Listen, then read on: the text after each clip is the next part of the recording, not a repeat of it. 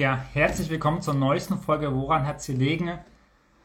Ja, wir erleben gerade in Europa Historisches, was ja lange nicht mehr war, jahrzehntelang ähm, wurden wir vom großen Krieg verschont. Jetzt haben wir Krieg in der Ukraine. Äh, darüber soll es heute ausschließlich gehen. Ähm, wir haben nur dieses eine Thema für heute vorbereitet, Johannes und ich, ähm, weil wir glauben einfach, dass das äh, ja einen viel zu großen Rahmen abspielt, als dass man das irgendwie nur nebenbei abspeist. Ähm, genau, wir werden heute eine offene Runde machen. Das heißt, wer Lust hat, kann sich gerne dazuschalten, Fragen stellen, äh, Fragen. Wir können ihn live dazu, wenn es passt. Ähm, aber erstmal hole ich äh, Johannes dazu, weil ohne den geht es nämlich gar nicht. Und hoffen, jetzt funktioniert alles, dass diese Technik ähm, klappt. Und die Technik funktioniert. Johannes, ich grüße dich. Ich dich auch. ja, Martin, das war ja eine sehr verrückte, krasse Woche. Ähm, wie hast du sie erlebt? Was hast du gestern Morgen gedacht, als du auf dein Handy geguckt hast? Ja, ich, äh, ich war schockiert, ehrlich gesagt. Ähm, also der Nachrichtensucht in mir ist im Nachhinein ganz froh, dass ich frühzeitig aufgewacht bin, nicht mehr schlafen konnte und deswegen relativ zeitig am Morgen schon ähm, einen Blick aufs Handy geworfen hatte das war also war ein ganz merkwürdiges Gefühl, was ich also ganz schwer jetzt auch im Nachhinein beschreiben kann. War jetzt keine Angst, aber es war einfach ja irgendwie Schock auch. Äh, man hat sich von jetzt auf gleich habe ich ziemlich hilflos gefühlt, hm. äh, einfach überrumpelt von dem, was was da gestern Morgen gemeldet worden ist, nämlich dass äh, Russland die Ukraine angreift und äh, mehreren Fronten direkt einmarschiert. Ähm, weil trotz der Berichterstattung, trotz dem, was in den vergangenen Wochen so vorgefallen ist, äh, hätte ich persönlich nicht äh, damit gerechnet. Also vor allem auch nicht zu diesem Zeitpunkt. Ähm, klar kann man fragen, zu welchen denn sonst. Äh, deswegen äh, ganz merkwürdiges Gefühl, ehrlich gesagt, ähm, was bis jetzt auch gewissermaßen anhält. Also irgendwie was ganz, ganz Bedrückendes. Wie und wann hast du denn davon erfahren, Johannes, gestern? Ja, äh, ich kann mich dem eigentlich komplett auch anschließen, dass es einfach sehr bedrückend ist. Ähm natürlich seit Montag war ja alles sehr turbulent und es war ja schon irgendwie eine gewisse Frage der Zeit jetzt auch, wann irgendwas passieren könnte. Man, USA hat ja auch letzte Woche schon gemunkelt, es könnte jetzt jeden Tag passieren. Aber als ich dann gestern Morgen auf mein Handy geguckt hatte, dann war mir irgendwie in dem Moment so auf einen Blitz klar, jetzt ist es soweit. So, es ist jetzt unwiderruflich. Ähm, und ich habe immer gedacht, ich werde, also ich bin, lebe in Deutschland. Ich habe dann habe ich immer gedacht, wir leben in Europa, ich werde mein Leben lang in Frieden leben. Und natürlich, wir leben nicht im Krieg hier in Deutschland, also auf keinen Fall. Mhm. Aber gestern habe ich tatsächlich Sorge bekommen, dass ich mein Leben lang nicht in Frieden leben kann. Weil, ja, wer weiß, was daraus passiert, was da gerade aktuell läuft. Ähm, und das hat mich schon sehr nachdenklich gemacht, auch immer noch. Ähm, wie gesagt, wir sind hier privilegiert. Wir müssen gerade keinen Krieg führen, denn für andere, andere Menschen sterben, nicht wir.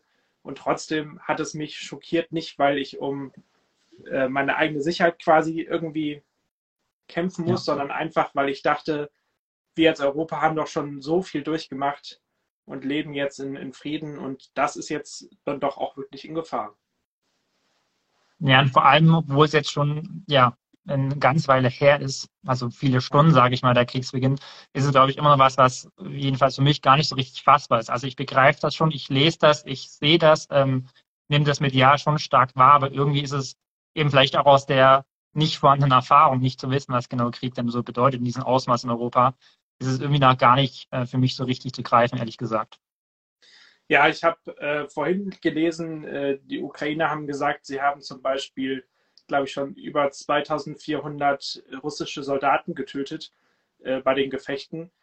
Und das sind natürlich Zahlen. Zahlen sind immer fern und immer so ein bisschen absurd und nicht ganz klar.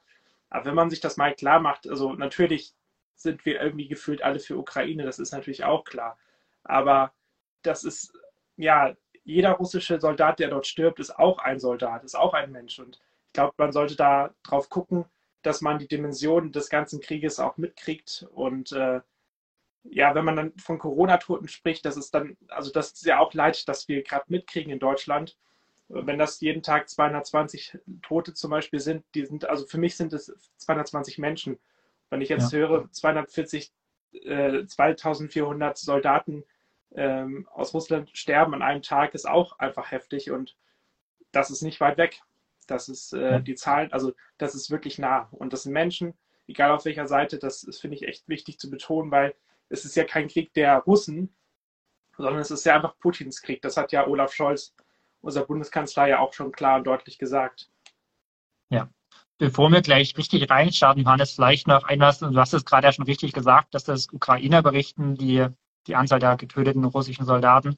Äh, vielleicht eine Rahmenbedingung dessen, was heute läuft. Das, was wir sagen, sind Informationen, die wir selbst natürlich äh, medial nur aufgesammelt haben, jetzt nicht irgendwie durch eigene Erfahrung, durch eigene äh, Berichte vor Ort, weil wir natürlich nicht vor Ort sind.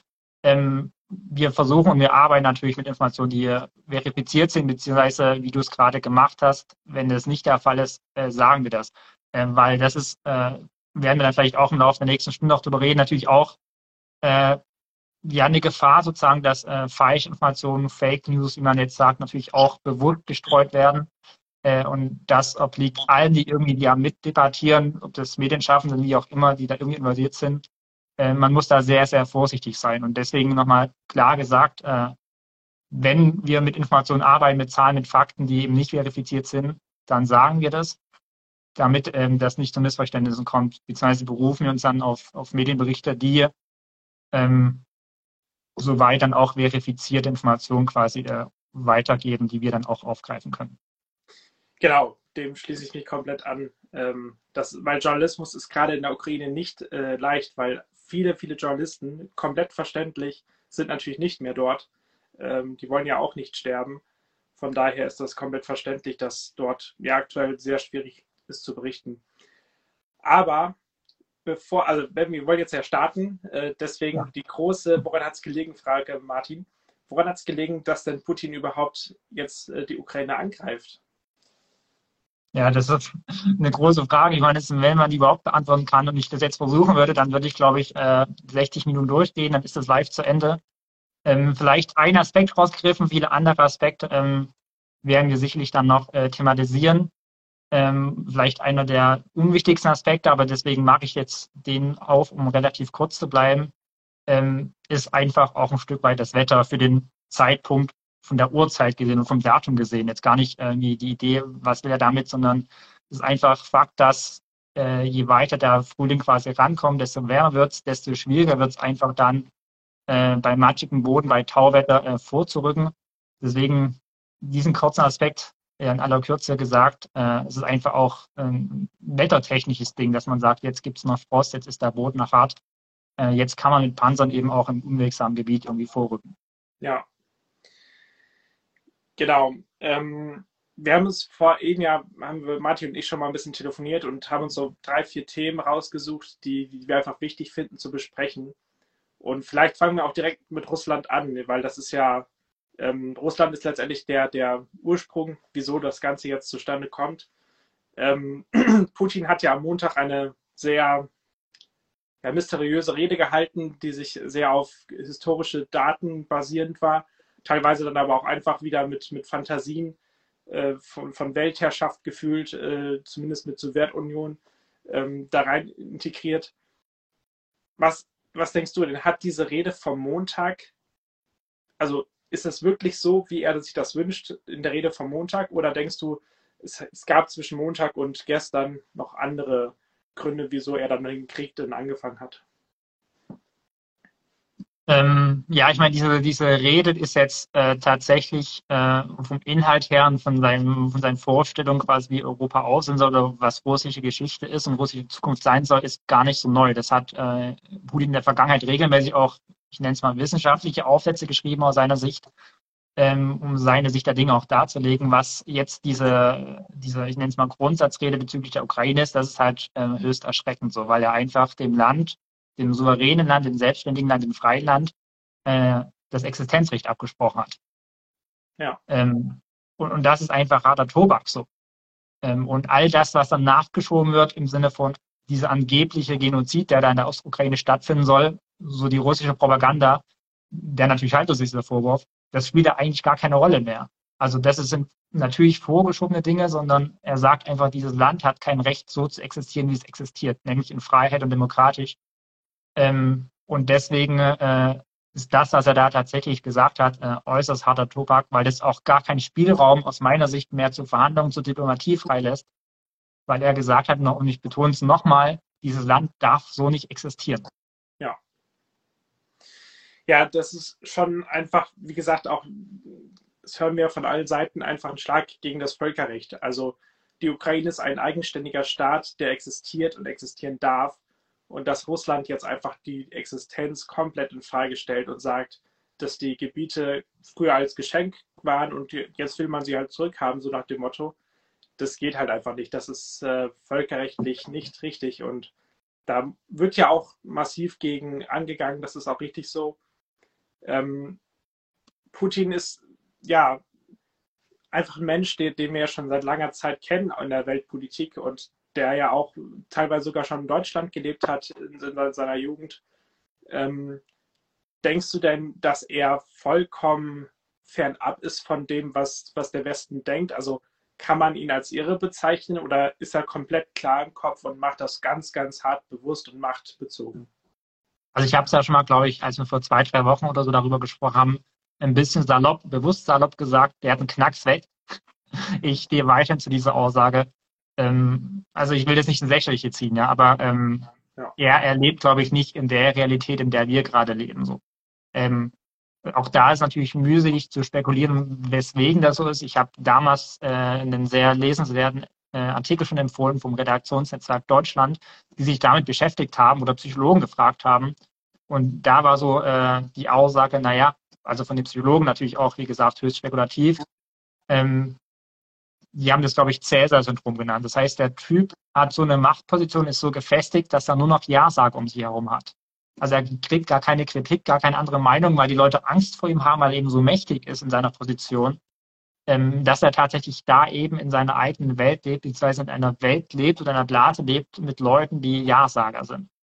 Ähm, und deswegen ist aus meiner Sicht dieses Bild, was medial auch viele Jahre immer wieder gemalt wurde, von einem kühlen Taktiker, von einem Strategen, von einem, der genau weiß, wie weit er gehen kann, was er machen kann, wo er quasi Druckmittel einsetzen kann, das geht für mich ehrlich gesagt ähm, schon länger nicht mehr auf.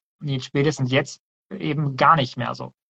Ähm, das passt, glaube ich, nicht. Und äh, wie gesagt, mühselig zu spekulieren, was da genau die Gründe sind, aber ich glaube tatsächlich, äh, dass er in seiner eigenen äh, Bubble lebt. Und wenn man die Berichterstattung in den letzten ja, äh, zwei Tagen verfolgt, dann ist das auch was, was ähm, ja, Korrespondenten aus Moskau oder so immer wieder gesagt haben, dass er irgendwie nicht mehr in der Realität so richtig lebt. So. Und, das, äh, und das ist tatsächlich, äh, finde ich, äh, brandgefährlich. Nicht nur und natürlich jetzt akut für die Ukraine, aber auch insgesamt ähm, für den Westen. Ja, aber da könnte ich so vielleicht ein bisschen auch entgegnen, die, der Angriff, der scheint ja sehr gut geplant zu sein. Alles, was er so durchführt momentan, das ist ja Tage mindestens, vielleicht sogar Wochen vorher geplant. Genau, also absolut. Das, also wenn ich sage, er hat einen Knacks weg, dann heißt natürlich nicht, dass er, dass irgendwie äh, durchgedreht ist und die verrücktesten Dinge macht. Am Ende vielleicht schon, aber es ist natürlich trotzdem durchdacht so. Und ähm, er entscheidet ja, oder er entscheidet schlussendlich schon alleine und sagt, was gemacht wird. Aber auch aus der Vergangenheit heraus ähm, und auch durch äh, neuere Kriege, sage ich jetzt mal, der äh, russischen Armee, das sind natürlich wahnsinnig schlaue Köpfe auch im Militär, äh, Taktiker. Also Putin überlegt sich nicht, jo, ich greife Ukraine an, jetzt macht mal, sondern es sind extrem viele schlaue Taktiker auch in der russischen Armee, natürlich hohe Militärs, die das natürlich dann umsetzen. So. Und deswegen ist das äh, natürlich nicht wie so ein random, äh, willkürlicher Angriff, der irgendwie nicht geplant ist, sondern es ist super durchdacht. Und das ist eben genau die Gefahr so. Ne? Einmal Putin mit seinen äh, Großmachtsfantasien, sage ich mal, gekoppelt mit dem modernen großen Militär auch und eben die wichtigen Militärs, die eben wahnsinnig intelligent sind, was äh, Militärtaktik zum Beispiel betrifft. Und, und dieser Mix macht es halt, äh, halt so brandgefährlich. Ja, jetzt wurde im Chat zum Beispiel auch gefragt, ob Putin nicht auch Anzeichen von gesundheitlichen, gesundheitlichen Problemen hat. Ähm, dazu kann ich persönlich nichts sagen, das weiß ich nicht, äh, habe ich auch nicht groß mitbekommen.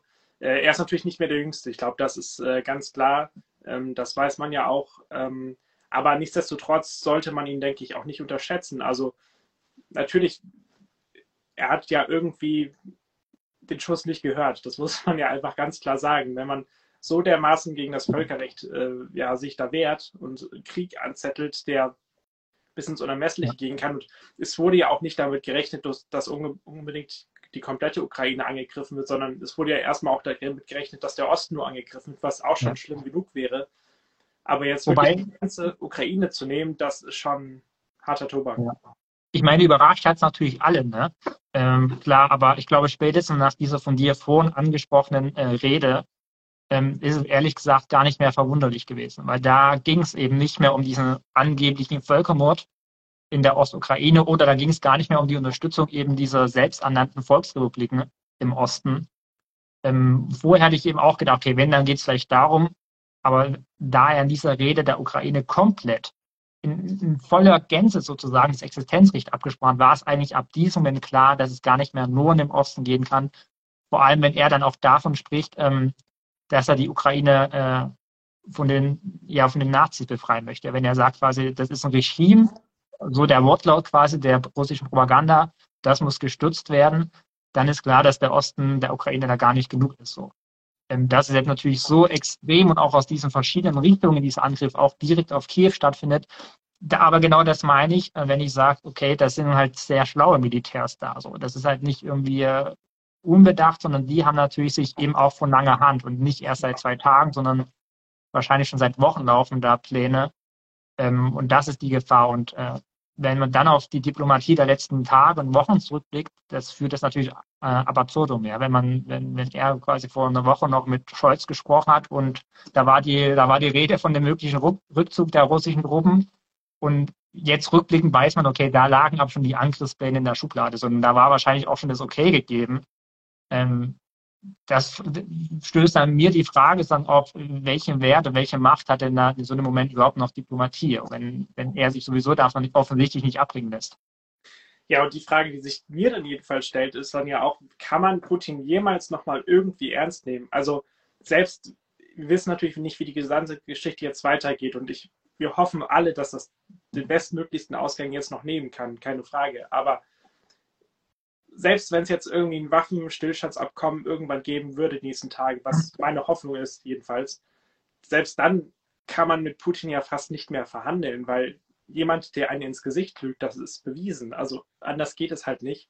Ähm, ja. Wie soll man jemanden noch so ernst nehmen? Also ich als Scholz, wenn ich jetzt Scholz wäre, ich wüsste nicht, wie ich mit dem wirklich gute Verhandlungen führen kann, wenn ich weiß, er hat mir einfach wirklich glatt ins Gesicht, ins Gesicht gelogen vor der ganzen Weltöffentlichkeit.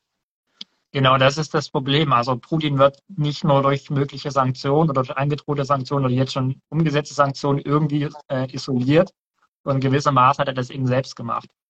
Äh, durch eben diese Lügen, also erstmal in erster Linie durch den Angriff so und dann aber auch durch diese Lügen, die, äh, also auch ohne diese Lügen, ne, der sich isoliert so, aber eben dieser Mix insgesamt. Ähm, und ehrlich gesagt, ähm, und ich bin kein Politiker so, gar keine Frage, aber persönlich habe ich so gerade das Gefühl, eigentlich habe ich gar nicht die Hoffnung, dass dann irgendwie auch mittelfristig wieder mit ihm geredet wird, sondern ich bin mhm. gerade absolut dafür, dass man ähm, Russland, solange es eben genau so regiert wird, wie es regiert wird, äh, dauerhaft äh, nicht nur sanktioniert, sondern auch gewissermaßen isoliert von, von der westlichen Welt. Ähm, weil es muss, es muss aus meiner Sicht äh, harte und spürbare Konsequenzen haben, unabhängig davon, ob und wann Kampfhandlungen in der Ukraine äh, zu Ende sind und was da als Ausgang sozusagen passiert, muss es aus meiner Sicht wirklich auch langfristig, ehrlich gesagt, ganz, ganz klare Konsequenzen haben. Da gebe ich dir recht. Und trotzdem würde ich sagen, ich glaube, man darf das russische Volk nicht ähm, wegdenken. Also Russland besteht ja nicht nur aus Putin und die Wirtschaft in, in, Russland ist einfach sehr mies dran, momentan schon. Und wie soll es werden, wenn Russland isoliert in der Welt ist? Also natürlich, es gibt auch Partner wie China und Iran und noch ein paar andere, aber letztendlich bringt das ja auch nicht so viel. Natürlich hat Putin jetzt gesagt, er möchte Richtung Asien wieder mehr wirtschaftlich machen. Aber letztendlich, ich glaube, dass das Land Russland wird extrem leiden die nächsten Jahre oder Jahrzehnte vielleicht sogar. Aber da ist Putin letztendlich natürlich auch dran schuld. Also äh, wir hatten ja, glaube ich, vor vier Wochen schon mal über Russland geredet. Und da meinte ich, glaube ich, habe gesagt, Russland scheitert an Russland. Also er scheitert ja schon an, an einer vernünftigen Innenpolitik, die wirtschaftlich stark sein wird dann. Und ja. wenn man jetzt einfach einen Angriffskrieg macht, schadet das dem russischen Volk umso mehr. Deswegen ähm, es ist für das russische Volk, glaube ich, gerade auch eine Riesenkatastrophe. Jedenfalls wird es das, glaube ich, werden. Und ähm, ich habe ein bisschen die Sorge, dass Sanktionen sind richtig und wichtig jetzt gerade, auf jeden Fall. Aber ich habe ein bisschen Sorge, dass das auch die falschen Leute trifft, also auch die ganz normalen Zivilisten. Und wie man da dann auch vernünftig helfen kann als Regierung irgendwann später, ich glaube, das wird äh, eine sehr spannende Frage. Ich würde bei dieser Frage würde ich mal Hannes mit ins Buch holen oder ihn mal einladen. Äh, Hannes hat nämlich übrigens auch mal ein Praktikum bei der Pro gemacht, dazu dann vielleicht mehr und hat gefragt, ob er heute mitdiskutieren kann. Äh, ich hoffe, du bist noch da, Hannes. Äh, die Anfrage ist auf jeden Fall raus. Der, das ist aber so angesprochen genau eben das Problem, so dass man als Westen sagt, und das ist ja grundsätzlich gut, wir wollen eigentlich jetzt nicht das russische Volk treffen, so, äh, sondern in erster Linie die, die für diesen Angriffskrieg verantwortlich sind, die Entscheidungstragenden in, in Russland.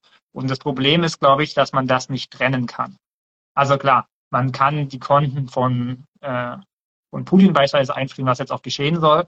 Man kann irgendwie ja Oligarchen oder eine gewisse Elite, die um ihn herum versammelt ist, auch versuchen zu sanktionieren. Ähm, das geht natürlich, aber die Frage ist halt immer, äh, hat es dann äh, genug Effekt sozusagen, ja, ja. Äh, wenn man nur Einzelpersonen trifft. Ähm, und, und das äh, bezweifle ich halt. Und zeitgleich verstehe ich den Punkt, den du aufgemacht hast, den beim Westen ja auch eine Rolle spielt, zu sagen, ähm, wir wollen aber eigentlich nicht das russische Volk leiden lassen. Aber ich glaube, man kann beides, so bitter wie das ist, halt äh, nicht trennen. Ja, und ich glaube, zum jetzigen Zeitpunkt ist es auch überhaupt nicht sichtbar, was passiert. Also es kann sein, dass die nächsten Tage irgendwie Verhandlungen geführt werden können zu einer Richtung Waffenstillstand. Aber selbst dann ist natürlich die Frage, was passiert mit der Ukraine? Äh, Russland möchte ja auch eine pro-russische, ähm, ja, letztendlich Regierung in der Ukraine reinbilden. Aber wie kann man das letztendlich fassen? Das wird, glaube ich, die nächsten Tage und Wochen eine sehr spannende Frage. Ja, Hannes, äh, ich begrüße dich recht herzlich. Ja, vielen Dank, dass ich mich hier äh, zuschalten kann. Schön, dass du dabei bist. Vielleicht, bevor, bevor es inhaltlich rund geht, äh, vielleicht kannst du ein, zwei Sätze nochmal zu dir sagen. Ich habe gerade gesagt, dass du mal ein Praktikum bei uns gemacht hast. Äh, vielleicht kannst du ja sagen, ja, was du studierst, äh, wo du einfach so ein Stück weit auch stehst, gerade aktuell im, im Leben sozusagen. Genau, sehr gerne. Ja, ich äh, studiere Ethnologie und Judaistik in Tübingen, war letztes Jahr im Sommer ähm, als Praktikant bei Bromedien Magazin und Israelnetz. Und genau, äh, da haben wir ja als Kollegen zusammengearbeitet und äh, Johannes arbeitet ja jetzt auch dort. Und ja, geopolitisch bin ich natürlich dann eher Israel-Nahe Osten, aber habe natürlich auch jetzt die jüngsten Sachen verfolgt und ähm, habe gedacht, so wenn ihr mal so einen nice Talk haltet heute, würde ich gerne mal ein bisschen mitreden. Ich, ich würde dich direkt mal bei einer Frage mit reinnehmen, die gerade im Chat war, nämlich, wie schätzt du das jetzt ein? Äh, gibt es die Möglichkeit, dass es quasi äh, innerhalb Russlands einen Aufstand gegen Putin gibt? Ähm, das ist schwer zu sagen. Tendenz würde ich eher sagen, nein. Also wir haben ja schon Videos gesehen aus St. Petersburg und anderen Städten, wo mehrere hundert Leute demonstriert haben. Die wurden dann sehr schnell verhaftet. Und wenn wir auch in die Vergangenheit schauen, es gab ja immer mal wieder so Wellen von Protesten gegen Putin und für Oppositionelle. Das hat bisher nie geklappt. Natürlich jetzt ist der Faktor Krieg dabei. Aber inwieweit er ihn die Menschen in Russland trifft, dazu bin ich zu wenig Russland-Experte und würde auch sagen, diesen Faktor Wirtschaft, den wir immer sehr stark herausheben aus unserer, sag mal, deutschen Sicht, wo Wirtschaft sehr wichtig ist, ist dort, glaube ich, nicht so die große Rolle. Natürlich müssen am Ende des Tages Leute was zu essen haben, aber mal hart gesagt, wenn jetzt äh, Russland Kiew einnimmt, dann haben die auch neue Zugänge zu anderen, was ich was, Konten, Ressourcen, die Putin verteilen kann. Also von dem her ist eine Kriegsbeute nicht, nicht irrelevant, wenn das so kommen würde. Ja, ja, und zu den Demonstranten, da hat Damian van Osten, der ARD-Korrespondent in Moskau, eben auch äh, die Demonstration in Moskau bestätigen, auch die hundertfachen Verhaftungen, meinte, für aktuelle Verhältnisse sind relativ viele, die auf die Straße gegangen sind, aber ist natürlich nicht mal ansatzweise das, was wir auch schon vor ein paar Jahren mal in Russland gesehen haben, mit Zehntausenden oder Hunderttausenden. Es ist irgendwie so ein Zeichen der Hoffnung, finde ich, dass da Leute äh, trotz der äh, Drohungen sozusagen des Regimes auf die Straße gehen ähm, aber ich glaube, dass von der Bevölkerung selbst äh, nichts ausgehen kann. So, man sollte, glaube ich, das russische Volk nicht unterschätzen, aber das sind, glaube ich, einfach die, die Strukturen der Sicherheitskräfte so schon ausgebaut, dass es echt schwierig wird. Äh, Glatzek, der war, glaube ich, Johannes, korrigiere mich, äh, in Brandenburg mal Ministerpräsident. Der ist jetzt Chef der, äh, Deutsch des deutsch-russischen Forums. Der hat heute Morgen äh, im ZDF gesagt, dass er die Hoffnung hat, dass so die Eliten um Putin herum, also die, die ihm schon nachstehen, auch gewissermaßen noch vielleicht einen Einfluss auf ihn haben, wobei er das dann auch in Frage gestellt hat, dass auch eine Hoffnung ist, dass die irgendwie auf Putin einwirken, da Veränderungen äh, sorgen.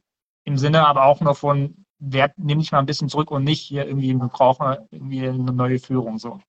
Ja, da hat jetzt ja heute zum Beispiel auch äh, Russlands Außenminister Medvedev eine Pressekonferenz abgehalten und die habe ich mir zum Teil angehört und das war überhaupt nicht so, dass, also er gilt eigentlich als ein relativ rationaler Mensch noch im Putins System, mhm. ähm, aber keine Chance. Also der verteidigt Putin bis aufs Äußere.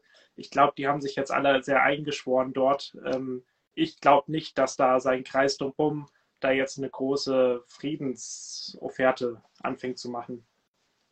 Ja, weil ich gerade hier lese, je mehr, je mehr Soldaten in Särgen zurückkommen, desto größer wird der Protest in Russland werden. Das ist halt eine spannende Frage. So. Ne? Das ist natürlich, äh, wie, wie ganz vieles, höchst spekulativ so. A, weil es gar keine Zahlen gibt, wie viele russische Soldaten im Segen gekommen sind. Du hast anfangs die Zahlen genannt, Johannes, die äh, ja, das ukrainische, die ukrainische Regierung bekannt gab, wie die stimmen, weiß keiner, kann keiner verifizieren. Die Russen machen darüber keine Angaben, beziehungsweise sagen, es quasi gibt keine hohe Zahl an, an Verlusten. Ähm, ja, die Frage ist, wie das dann kommuniziert wird. So, ne? Und ich glaube, das ist dann nochmal eine andere Frage, ob das mit ja überhaupt so aufgegriffen werden kann in Russland, wie viel Todesopfer es tatsächlich gibt. Oder ob das nicht auch, und das ist, glaube ich, eher das Wahrscheinlichere, äh, diese Zahlen auch in Russland selbst dann verschleiert oder verschwiegen werden. Ja, das wollte ich gerade auch noch anhängen zu, den, zu der Frage wegen den Protesten in Russland. Wir sehen ja, dass die Staatsmedien ganz andere Sachen verbreiten, teilweise die gleichen Bilder mit der gegenteiligen Aussage verwenden. Und dann ist die Frage, welche Menschen haben wie Zugang zu anderen Medien, zu Internet, um sich anders zu informieren oder glauben das? Äh, ging ja sogar so weit, wo ich das jetzt auch nicht verifizieren kann, aber dass es in sozialen Medien Videos gab von russischen Soldaten, die gefangen genommen wurden und von der von Ukrainern befragt wurden, was denn ihr Auftrag war. Und dann kamen auch verschiedene Sachen raus, dass einer gemeint hätte, uns wurde gesagt, Ukraine hat die und die Stadt angegriffen, jetzt äh, kämpfen wir zurück. Also von dem her sind da viele Falschinformationen unterwegs. Und was die Oligarchen angeht, ich meine, ihr habt es ja auch vorhin schon erwähnt, es ist jetzt kein Angriff, der in zwei Tagen spontan entstanden ist. Also die ganzen Panzer wurden ja, also selbst die aus, aus Sibirien wurden ja schon vor einem Monat mit den Zügen rübergefahren ich könnte mir oder würde schon denken, dass Putin sich ein bisschen umgehört hat bei seinen Oligarchenfreunden, wie die Stimmung so ist. Also ich glaube nicht, dass jetzt, natürlich wird er frei entscheiden, aber wenn er jetzt das Gefühl hat, die sind alle gegen ihn oder haben keinen Bock auf Krieg, hat gesagt, dann weiß ich nicht, inwieweit das jetzt so krass durchgezogen hätte. Dass er natürlich die äh, beiden Gebiete in der Ostukraine da mit, sag ich mal, übernehmen wird, das war ja schon sehr klar abzusehen. Ja, und es geht ja auch eben, wenn wir jetzt die ganze Ukraine betrachten, ähm, auch um ganz viele andere strategische Dinge so, ja. Also wirtschaftliche Aspekte spielen in der Ostukraine vielleicht gar nicht so eine große Rolle, aber es geht auch um den sicheren Zugang quasi äh, zum Handel über Meer. Da ist Odessa, die Hafenstadt, spielt eine ganz entscheidende Rolle und generell der Süden. Wir haben ja äh, vor ein paar Jahren schon die Krim gehabt, äh, die Russland sich einverleibt hat. Also auch da spielen ganz viele Faktoren eine Rolle, was bei diesen wirtschaftlichen und das hat natürlich auch was mit Oligarchen zu tun, mit Sanktionen äh, des Westens. Äh, bei dem wirtschaftlichen Aspekt eine Rolle spielt, ist halt auch China. Ne? Ähm, also die Frage ist generell, laufen die Sanktionen, die der Westen beschließt, ins Leere und welche Rolle spielt China? Und China nimmt jetzt offensichtlich eine Position an, die sehr nah an der Seite Russlands ist, indem sie quasi die russische Propaganda übernehmen und sagen, na ja, äh, Russland hat berechtigte Sicherheitsinteressen, deswegen ist es völlig okay, was sie machen, das ist auch gar keine Invasion oder so. Ähm, und China als äh, riesiger Wirtschaftsfaktor auch weltweit gesehen kann natürlich, glaube ich, auch ganz viel abfedern, Johannes. Ja, ich habe dir gerade gar nicht zugehört. Ich habe äh, die, die Sachen im Chat gelesen. Ich stimme dir zu, Martin. was, was, was, kommt denn im Chat? Also ich hatte gefragt, Johannes, äh, die Rolle China sozusagen auch äh, bei der Abfederung von Sanktionen. Ja, definitiv. Also Putin zum Beispiel hat heute sich auch schon geäußert und hat gesagt, alle Staaten, die sich jetzt quasi gegen ihn aufbäumen, also NATO und alle EU und alles, was dazugehört, die will er letztendlich wirtschaftlich, also er ist ja sowieso wirtschaftlich isoliert, er will wirtschaftlich auch gar nicht mehr unbedingt dort agieren, sondern will sich Richtung Asien öffnen. Und das Asien ist ja letztendlich hauptsächlich auch China. Mhm. Und da gibt es ja sowieso schon Kooperation hin und her. Und natürlich sind das nicht jetzt direkt Freunde, das ist ja auch klar. Die haben auch gegenseitige Interessen, die nicht gleich sind. Ähm, aber ich glaube, der wirtschaftliche Markt wird sich wirklich von Russland sehr nach Asien verlagern, nach China. Und letztendlich wird, glaube ich, auch spannend, wie China allgemein ähm, jetzt zu Russland steht. Die haben es ja auch nicht als, als Invasion oder nicht als Krieg quasi gesehen, sondern die haben auch gesagt, sie sollten mal aufhören damit, aber das ist eher so, ja, hört mal auf und ja. äh, dann sind wir darüber hinweg. Ähm, China wird sowieso weltweit, glaube ich, noch eine sehr große Rolle ähm, ja, spielen, wirtschaftlich einfach sehr stark. Es sind unendlich viele Menschen, ähm, die einfach auch eine Wirtschaftskraft entwickeln. Und natürlich, China hat durch die Olympischen Spiele vielleicht auch noch mal gezeigt, dass es da ist. Also natürlich, Kritik gibt es immer, aber allein schon, dass die Olympischen Spiele, so wie sie jetzt letztendlich waren, stattfinden konnten und äh, dass mhm. da kein großer weltweiter Protest kam und das nicht dort stattgefunden hat, hat, glaube ich, auch nochmal gezeigt, dass China, mit China ist zu rechnen. Und da sollten wir diesen Konflikt nicht äh, wegdenken. Und ich glaube, ich glaube sogar, also jetzt vielleicht auch eine gewagte These, dass China, ähm, weil es eben noch aktuell läuft, der Krieg, dass China ein großer Sieger einfach sein wird. Also unabhängig, wie jetzt quasi der Krieg in der Ukraine ausgeht, wird, glaube ich, China so oder so der große Profiteur sein. Weil sich A, Russland und der Westen gegenseitig ausspielen, äh, Stichwort Sanktionen, und weil China da eben A, nicht nur da nicht mitmacht bei den Sanktionen, sondern eben sagt, hey, wir sind noch da als Handelspartner. So, China ist ein extrem energiehungriges Land ähm, umso besser quasi, wenn man dann auch Gas äh, oder Öl aus, ähm, aus Russland importieren kann. Ähm, eben ohne diese nervigen Sanktionen aus chinesischer Sicht, aus russischer Sicht vielleicht. Ähm, und du hast gerade schon gesagt, äh, dass Russland sich auch äh, Richtung Asien orientiert und China selbst, das sagen jedenfalls Leute, die, die Ahnung haben von dem Land, äh, sagen, dass China Russland gar nicht als gleichwertigen Partner sieht. Also eher so als ja, also nicht, eben nicht als Weltmacht. So, wir sind, wir sind hier, China und Russland ist irgendwo da unten. Und ich glaube, man spielt gewissermaßen auch damit und habe jetzt mehrere Kommentare schon von Experten, Expertinnen gelesen, die auch sagen, dass Russland sich da vielleicht eher jetzt ein Eigentor schießt, wenn man sich eben so sehr abhängig von China macht. Ja, die Frage bleibt aber ja trotzdem auch im Raum, wer ist sonst vielleicht Partner? Also die isolieren sich gerade weltweit. China, Asien bleibt relativ offen. Ähm, Iran ist noch da, aber Iran ist natürlich auch jetzt keine, kein richtiger Partner. Also ist ja auch wirtschaftlich. vor allem kein gleichwertiger Partner, weil man sagen muss, dass die drei Nationen ja auch ähm, kürzlich eine gemeinsame Militärübung äh, abgehalten haben, was, glaube ich, auch ähm, bei westlichen Militärstrategen oder Sicherheitsdiensten alle Alarmglocken, Alarmglocken schrillen lassen sollte, wenn der Iran äh, ja, Unrechtsregime ja, äh, hat die Auslöschung Israels quasi auf der Agenda ganz oben stehen. Russland und China gemeinsam Militärübungen machen. Ich glaube, das ist tatsächlich ein ganz schreckliches Szenario für den Westen. Ja, aber auch, wenn man überlegt, die drei arbeiten zusammen, meinetwegen, also ist nicht gut, selbstverständlich, aber die drei arbeiten zusammen, wird es auch immer noch gehen, also wird die westliche Welt immer noch gegen diese drei ankommen. Das muss man halt auch sehen. Aber dafür muss natürlich die westliche Welt zusammenstehen. Glaubst du wirklich? Ich denke schon. Okay. Aber die Frage, das ist ein bisschen, bisschen mein Zweifel bei der ganzen Sache, wie wir so ein bisschen selbst uns so in dieser Sicherheit, ja, wir haben, sag ich mal, westliche Welt gewonnen, in Anführungszeichen, diese Nachkriegszeit, äh, NATO-Bündnis sichert uns ab und jetzt äh, sehen wir ganz klar, als Bundeswehr in Deutschland könnten wir nichts tun, äh, wären da ziemlich äh, hilflos gegenüber Russland und alles, was uns schützt, ist ein NATO packt, sonst würde Russland ein Land nach dem anderen und äh, einnehmen und wieder vor der Tür stehen. Das wäre für die ohne NATO-Pakt ziemlich einfach, glaube ich. Und wenn sich genau. dann äh, Russland und China zusammentun, ist schon die Frage, inwieweit ja, wir da was entgegenzusetzen haben. Auch weil Diplomatie, ihr habt ja vorhin angesprochen, wie Putin ein bisschen anders ist und äh, auch eine andere Realität hat. Nicht nur, würde ich sagen, dass er vielleicht einen ein oder anderen Punkt ein bisschen Knacks hat, sondern äh, er sieht Dinge aus einer anderen Perspektive und, und wir sehen sie aus, auch manchmal ein bisschen realitätsfern Ding, wie wir jetzt gesehen haben, dass Krieg ja doch eine sehr reale Sache ist und rein geschichtlich logisch ist, dass sie wieder kommen wird, auch in Deutschland. Und ähm, deswegen ist die Frage, inwieweit wir da was entgegenzusetzen hätten. Also genau, die, die Frage nach der NATO, die kam vorhin auch schon mehrfach im Chat. Ich glaube, das ist, das ist tatsächlich aus meiner Sicht ein großer Sicherheitsfaktor so. Ähm, eben weil äh, die NATO als Militärbündnis äh, atomar ausgestattet ist. Und ich glaube, dass das, ob das nun China, also Russland oder wer auch immer, dass das für diese Länder Abschreckungspotenzial, ich meine, sie selbst sind ja auch Atommächte, also auch auf der anderen Seite hat es ein Abschreckungspotenzial.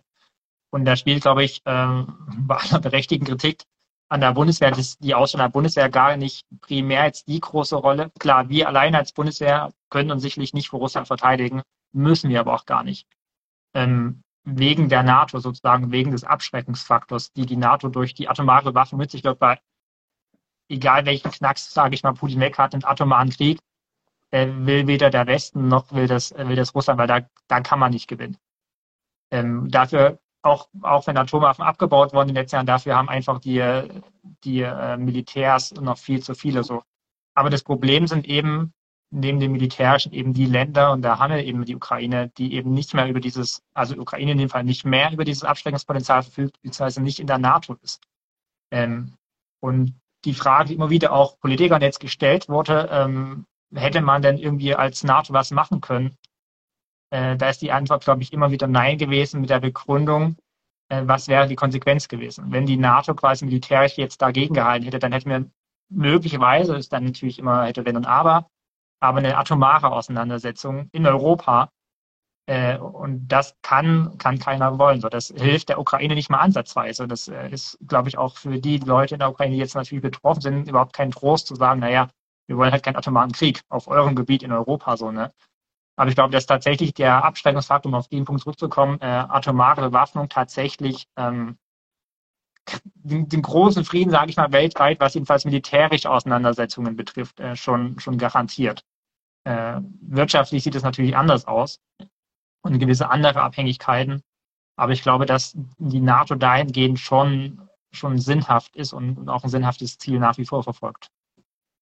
Aber dazu nochmal zwei Sachen. Halt dann auch, finde ich, das Problem, dass die, also dass uns die NATO dann zu sehr in der Sicherheit wägt. Und dann haben wir eben auf der niedrigen Ebene Diplomatie und dann nach zwei, drei netten Tweets dann gleich eskalativ eine Atombombe, die uns schützt und dazwischen ist nichts, während Russland hat was dazwischen. Die haben eine Armee, die, sag ich mal, aufs Feld gehen können, ohne dass sie gleich Atombomben einsetzen und da haben wir einfach nichts zu bieten und das, das sehe ich schon als Problem, weil wir können ja nicht, wenn wir in Verhandlungen reingehen, jedes Mal mit der Atombombe drohen und wir sehen auch, wir können über diese NATO-Grenzen hinaus nichts tun. Und dann die zweite Frage, ob auch diese inwieweit diese NATO-Verschiebung eben doch eine reale Provokation oder Bedrohung äh, Russlands war, ob man da nicht hätte vorab als NATO sagen können, wir einigen uns mit Russland auf eine, äh, darauf keine Osterweiterung zu machen. Ist natürlich die Frage, was kriegt man für Garantien, aber ich sage mal, hart schlechter als jetzt wäre es nicht gekommen. Das also ich fange genau, ich fange mal ganz kurz mit der zweiten Frage an. Also nein. Ähm, ich glaube, äh, also das ist natürlich das, was, was Russland auch sagt. So die Osterweiterung äh, widerstrebt uns. Das ist nicht in unserem Sicherheitskonzept ist es nicht vorgesehen, passt es nicht. Ähm, die Osterweiterung ist äh, jedenfalls die Länder im Baltikum zum Beispiel äh, 16 Jahre her, 2004. Also jedenfalls lange Zeit her. Äh, das jetzt, dass das jetzt die russische Seite als Grund anführt, das, das ist, finde ich, ist ausgemachter Humbug so. Äh, das wäre ein Argument vor, wäre auch kein Argument gewesen, aber irgendwie nachvollziehbarer gewesen, eben damals zu sagen, hey Moment, was macht ihr da? Jetzt, so lange Zeit später, ist das äh, kein Punkt, zumal zum Beispiel der Beitritt der Ukraine gar nicht thematisiert wurde, unmittelbar davor stand, dass man sagt, aus russischer Sicht, man wolle jetzt was machen.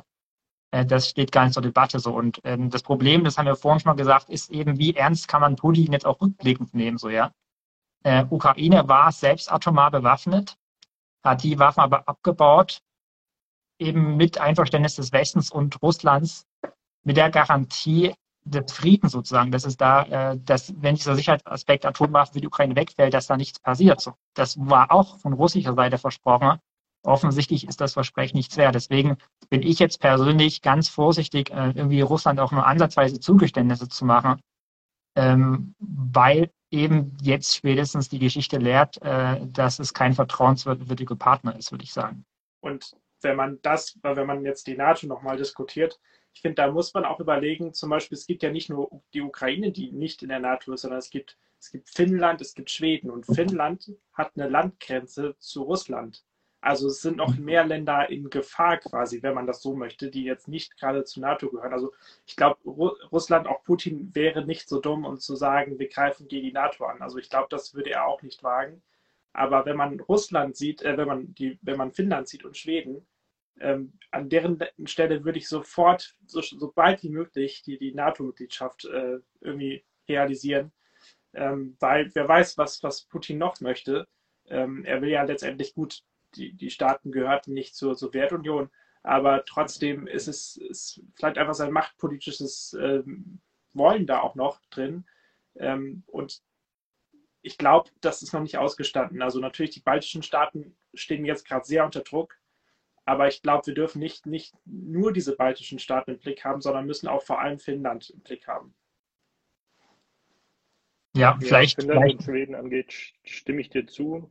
Und auch die anderen östlichen europäischen Länder, nur Ukraine ist eben dann doch zu einem gewissen Grad eine andere Geschichte mit Russland. Also mit Finnland, Russland war ja schon immer ein bisschen, äh, sag ich mal, schwierig und Russland hat es ja auch selbst früher nicht geschafft, äh, Finnland einzunehmen oder Finnland konnte immer noch das abwenden. Ähm, da ist für die sicherlich schlau, der NATO beizutreten. Ähm, aber aus der Geschichte heraus zu Russland quasi mit dem NATO-Beitritt der Ukraine sozusagen jeden sowohl Einfluss als auch Zugang, also ganz auf zivile Art und Weise auch dadurch zu verwehren, ist halt, finde ich, schon nochmal eine andere Nummer als jetzt ein x-beliebiger Anrainerstaat von Russland. Ja, das Ding ist halt, dass, äh, dass natürlich jeder Staat äh, Selbstbestimmungsrecht hat und eben auch selbstbestimmt der NATO beitreten kann, nicht beitreten kann, anderen äh, Verbänden und Bündnissen beitreten kann oder nicht so. Also da bin ich also ganz rational zu sagen, da kann jeder selbst entscheiden, unabhängig davon, äh, was ein anderer Staat dann darüber denkt. Und das äh, betrifft auch, auch die Ukraine. Und vielleicht um auf deine ganz äh, zu, am Anfang gestellte Frage zu kommen, Johannes, äh, deine Woran hat sie Frage, ist, glaube ich, auch einfach und das hat was mit Selbstbestimmung eben zu tun, hat sich die Ukraine, das ukrainische Volk eben entschieden, eher westgewandt zu sein. Ja? Spätestens äh, nach Maidan sozusagen, mit einer auch pro-westlichen Regierung und, und das, die wurden gewählt, das ist das gute Recht so. Und ich glaube, das ist tatsächlich äh, Putin auch ein Dorn im Auge, sodass in seiner direkten Nachbarschaft, das hat Hannes ja gerade gesagt, auch Brudervolk, ja, man ist sich sehr ähnlich in vielen Dingen. Ähm, es ist auch verwandtschaftlich äh, ein breiter Austausch zwischen den zwei Ländern da. Und dass da einfach direkt in, in nächsten Nachbarschaft mit ganz ähnlichen Voraussetzungen vielleicht äh, Demokratiebewegungen nicht nur existieren, sondern einfach äh, dominant sind auch. Äh, Leute, die sich frei eben für Demokratie entscheiden. Und ich glaube, das ist auch eine Gefahr, die, oder bin ich der Meinung, dass sich Putin tatsächlich auch davor fürchtet, nämlich äh, dass die Ukraine aus seiner Sicht ein schlechtes, ein schlechtes Beispiel ist, ja, oder auch andere Ostblockstaaten, die sich demokratisiert haben. Ich glaube, seine Angst ist ein ganzes Stück auch darin, dass das in Russland passiert. Nicht umsonst werden Oppositionelle weggesperrt. Der wird Presse extrem unterdrückt. So was wie Demonstration oder Demonstrationsfreiheit gibt es schon lange nicht mehr in Russland, ja. Ähm, dazu vielleicht noch ein ganz anderer lustiger Aspekt, den wir kürzlich erst in der Redaktionssitzung besprochen haben, dass der Spiegel Anfang der 2000 ich glaube 2001 irgendwie sinngemäß getitelt hat, äh, Russland noch nicht bereit für die NATO. Also dass vor 20 Jahren in den deutschen Medien ja ernsthaft quasi in Erwägung gezogen worden ist, dass es vielleicht irgendwann so weit sein könnte, dass Russland sogar die NATO eintritt. Was aus heutiger Sicht völlig absurd ist ja, und überhaupt nicht vorstellbar, war tatsächlich vor 20 Jahren gar nicht weg. Also das heißt, die NATO ist jedenfalls dann auch gar nicht mehr unbedingt ein Bündnis gegen Russland gewesen oder gegen den, gegen den Osten, gegen den Ostblock, sondern theoretisch eben, wie gesagt, äh, wenn, man, wenn man sich die Agenda anschaut, für jede Nation offen, die da eintreten kann. Ähm, dass sich Russland eben so entwickelt hat, während sich die Ukraine so entwickelt hat, ähm, ist eben, glaube ich, auch vielsagend. Das wäre natürlich der Idealfall gewesen. Absolut. Das, das wäre, also nicht nur aktuell, das wäre insgesamt für Europa, glaube ich, sau gut gewesen. Ne? Aber äh, da hat sich Putin, glaube ich, auch in eine ganz andere Richtung entwickelt. So. Ja, und die Frage, also die Frage im Chat zum Beispiel ist auch, was passiert denn, wenn Putin nicht da ist, also nicht mehr da ist. Äh, ich meine, der Typ ist auch schon ein bisschen älter, ich glaube 70, ich weiß es nicht mehr ganz genau. 69. Okay. Aber wie gesagt, der wird auch nicht mehr allzu lange machen. äh, noch eine Weile, aber wie gesagt, irgendwann ist der weg. Sein, sein, seine Oligarchen sind natürlich teilweise auch noch dann da, aber ich, ich habe das Gefühl, dass die letzten Jahre auch die pro-westliche bzw. die, die, die Demokratiebewegung in Russland natürlich nochmal stark zugenommen hat. Ähm, und Putin hat ja auch einfach ein schlechtes Image in vielen ländlichen Regionen, äh, städtischen Regionen. Ähm, und ich glaube, dass man das tatsächlich gar nicht so, so, so überlegen darf. Ähm, also natürlich, jetzt aktuell ist die Lage jetzt mit Putin. Aber wir mhm. müssen, glaube ich, auch strategisch denken als NATO oder als EU, Verbündete, was auch immer. Was, wie kann das überhaupt weitergehen? Wie ist dann die neue Macht, Machtarchitektur in Europa, in, in, auf der ganzen Welt letztendlich? Ja, ja, das Problem, das Problem dabei ist halt immer so, dass, dass also es besteht immer die Hoffnung quasi, wenn, wenn eben durch natürlichen Tod zum Beispiel dann so ein Machthaber weg ist. Ähm, aber es besteht auch die Gefahr, dass dann diese Strukturen, die diesen Machthaber eben quasi an der Macht gehalten haben, dass sie so gefestigt sind und so stabil, ähm, dass da sich einfach wieder jemand dann ins gemachte Nest setzt, sage ich mal, und es genauso weitergeht, ja. Wenngleich du natürlich recht hast, dass eben vor allem die junge und vor allem die städtische Bevölkerung Russlands da glaube ich schon anders ticken. Das sind auch die Menschen, die auf die Straße gehen. Ich glaube, es sind viele andere Russen, die genau das Gleiche denken, aber auch nicht unberechtigt Angst haben, einfach auf die Straße zu gehen. So, ne? Das äh, kann ich ja gar nicht von denen erwarten oder verlangen. Äh, das ist natürlich, glaube ich, ähm, immer eine Hoffnung. Und ich glaube, wir als Westen, auch wenn wir jetzt ganz klare Kante zeigen müssen, äh, und auch wie meiner Meinung nach nicht nur kurzfristig, sondern mindestens mittel- und vielleicht auch langfristig, was Isolation und Sanktionen betrifft, einfach unser Lebensstil, so wie wir leben, ja, in, in Freiheit, äh, Demokratie, all das Selbstbestimmung, was damit reinspringt, ja, dass das einfach Vorbild ist äh, für andere Völker sozusagen und dass die sehen, wie, wie erfüllend dieses Leben auch ist im Vergleich zu Diktatoren, so eingesperrt sein zu, zu Angst und, und, und Druck von oben sozusagen, ja. Ich glaube, das ist, ist eine Stärke des Westens, der wir uns manchmal gar nicht so richtig bewusst sind und einfach dafür auch aktiv zu werben für, für unsere Lebensweise, für unsere Gesellschaftsform. Äh, es klingt natürlich schwach so, ne? Also es, es ist jetzt kein, kein handfestes Argument so, aber ich glaube, das ist einfach auch ein Schlüssel, äh, Leute von Demokratien zu überzeugen, von dem friedlichen Miteinander auch. Vielleicht kann man da auch nochmal Steinmeier einbringen, der hat ja bei seiner Be nicht Bewerbungsrede, bei seiner ersten Rede als neuer gewählter Bundespräsident oder neu gewählter Bundespräsident gesagt, ähm, dass Putin die Demokratie nicht unterschätzen sollte. Und ich glaube, ähm, wenn das gelingt, dass Demokratie sich beweisen kann, wie auch immer, also wie gesagt, wir sind jetzt gerade im Krieg mit Russland, also nicht wir, sondern die Ukrainer, aber wenn sich Demokratie auf Jahrzehnte oder Jahre letztendlich irgendwie beweisen kann, auch in Russland, ich glaube, dann hat, hat alles, was Putin irgendwie als Mensch ausmacht, keine Chance mehr. Und trotzdem muss ich das, was Hannes von gesagt hat, ähm, mit, mit einer gewissen europäischen Schwäche vielleicht auch, äh, ich weiß nicht, vielleicht kennst du ihn, Hannes, äh, Dan Shiftan, äh, sehr bekannter israelischer Sicherheits- und Militärexperte, der weltweit gefragt ist äh, und auch kont kontroverse Meinungen hat. Er bezeichnet Europa immer als Lala-Land oder die europäische Politik. Äh, das ist das, was Hannes vorhin so ein bisschen angesprochen hat, ja, dass wir nur Frieden so la la la eben, wir haben Demokratie ist gut das, das stimmt alles, das ist alles korrekt so, ne? aber dass uns manchmal auch im Vergleich und dann im, irgendwie im Dialog vielleicht auch mit eben Autokratien auch eine gewisse Härte geht, sodass man, dass es vielleicht eben nicht nur reicht, Diplomatie, Diplomatie, Diplomatie, sondern dass man anders auch Härte zeigen muss. Ja? Also sich nicht auf diese Ebene herablässt, ist auf keinen Fall. Aber eben vielleicht nicht nur denkt, man kann mit Reden immer vielleicht alles lösen, wenn man Leuten gegenüber sitzt, wie halt Putin so. Das hat das jetzt auch gezeigt. Das geht mir auch Politiker, Politikerinnen zu. Äh, dass gerade auch gar nicht mal die Stunde der Diplomatie ist, weil die Diplomatie jetzt nicht ankam. So. Und die Frage ist halt, wenn wir in die Vergangenheit schauen, äh, ist es halt nicht das erste Mal, dass vielleicht Diplomatie dann irgendwann auch Grenzen hat. Ähm, wie gesagt, sich auf die Ebene dann dieser Autokratien herunterzulassen ist, und dann auch militärisch direkt vorzugehen, ist auf keinen Fall der Schlüssel. Ne? Aber eben so dieses La-La-Land, dieses ja vielleicht auch ein bisschen schön geredet und nicht wahrhaben wollen, dass die Realität gegenüber Autokratien auch anders aussieht. So. Ich glaube, das ist was, was Europa vielleicht auch ein Stück weit äh, ja, lernen muss irgendwo. Ja, und äh, soweit ich weiß, gab es auch im alten Rom zumindest eine Zeit lang äh, diese Regel, dass bei einem äh, Angriffskrieg, dass er dann eben nicht der Senat äh, entschieden hat, sondern dass eben eine Person aus dem Senat oder so genommen wurde, die dann eben äh, das Militär befehlen durfte. Also das ist, äh, sag ich mal, auch für die Ausnahmesituation, dass man nicht, wie jetzt unsere große Koalition, die FDP würde ganz anders vorgehen, die Grünen sagen, wir halten uns raus, die SPD ist sehr zwiegespalten, ob sie nicht sogar irgendwas da ver, sagen wir, verharmlost oder so. Also da haben wir ein breites Spektrum und kommen da, selbst wenn wir jetzt aktiv beteiligt wären, äh, gar nicht weit. Und das Zweite ist dann auch schon ein bisschen immer dieses auch so ein bisschen zahnlose Tiger EU. Ich finde immer Ursula von der Leyen persönlich ein sehr gutes Beispiel. Die sagt immer sehr viel und dann frage ich mich immer, was dahinter steckt. Also auch wenn sie jetzt sagt mit den krassen Sanktionen, dass wir äh, Russland von der Technologie abschneiden. Bisher ähm, habe ich noch von keinen äh, Sanktionen gelesen, die jetzt wirklich Russland hart treffen würden, außer man holt sie jetzt wirklich raus aus dem internationalen Zahlungsverkehr. Und selbst dann, wenn man sagt, okay, wir liefern denen keine Mikrochips oder sonst was mehr, 50 Prozent von denen werden, soweit ich weiß, in Taiwan äh, produziert. Da hoffe ich mal stark, dass China sich nicht ein Vorbild an Russland nimmt und das gleiche mit Taiwan macht wie Ukraine.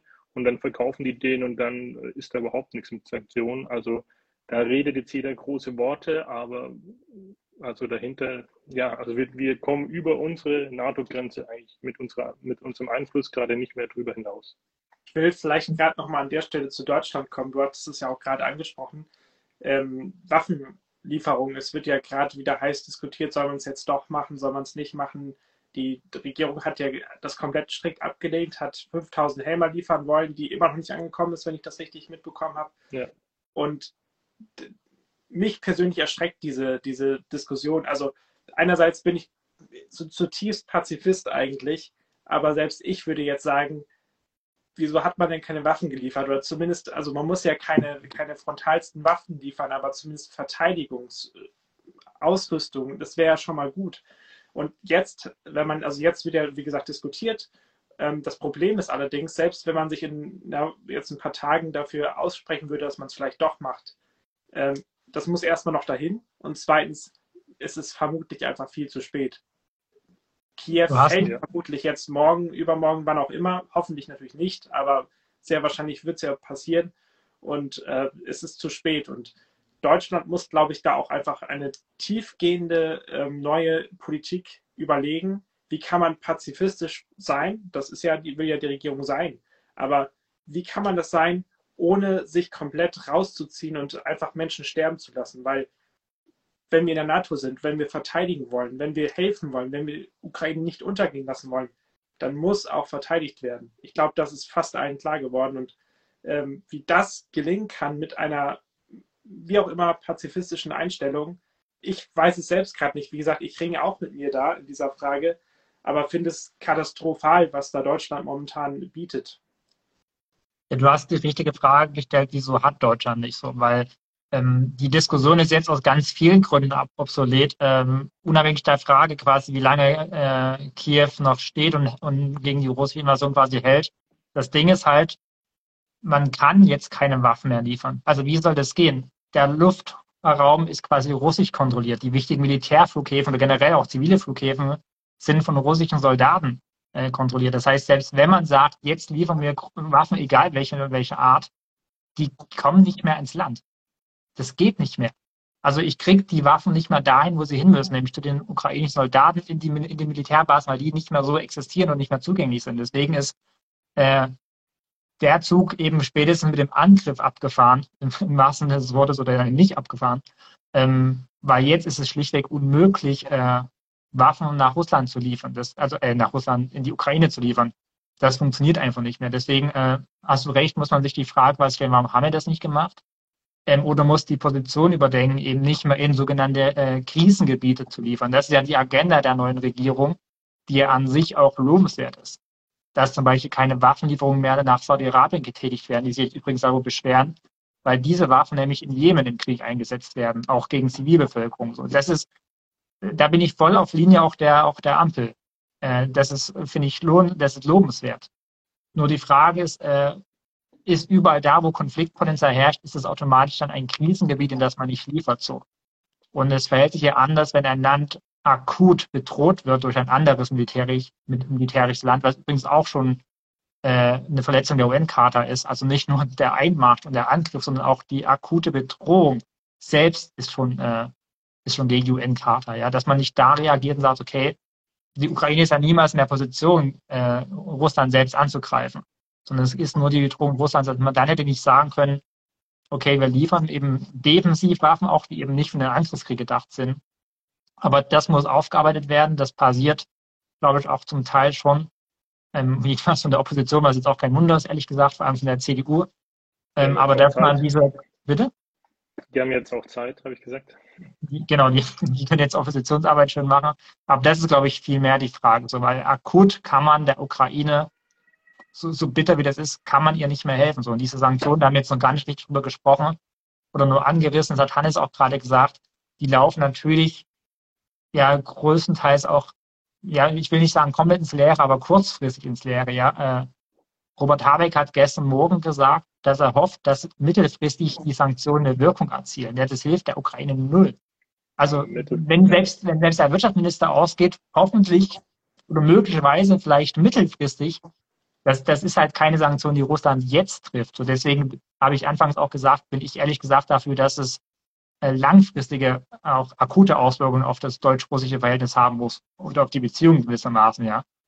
Ähm, weil mittel- oder kurzfristig wird jetzt wahrscheinlich nicht viel passieren, zumal eben die schärfsten Sanktionen, die man haben, das hat Hannes auch schon gesagt, eben mit dem Ausschluss aus dem SWIFT-System, die sind ja jetzt noch nicht mal in die Wege geleitet.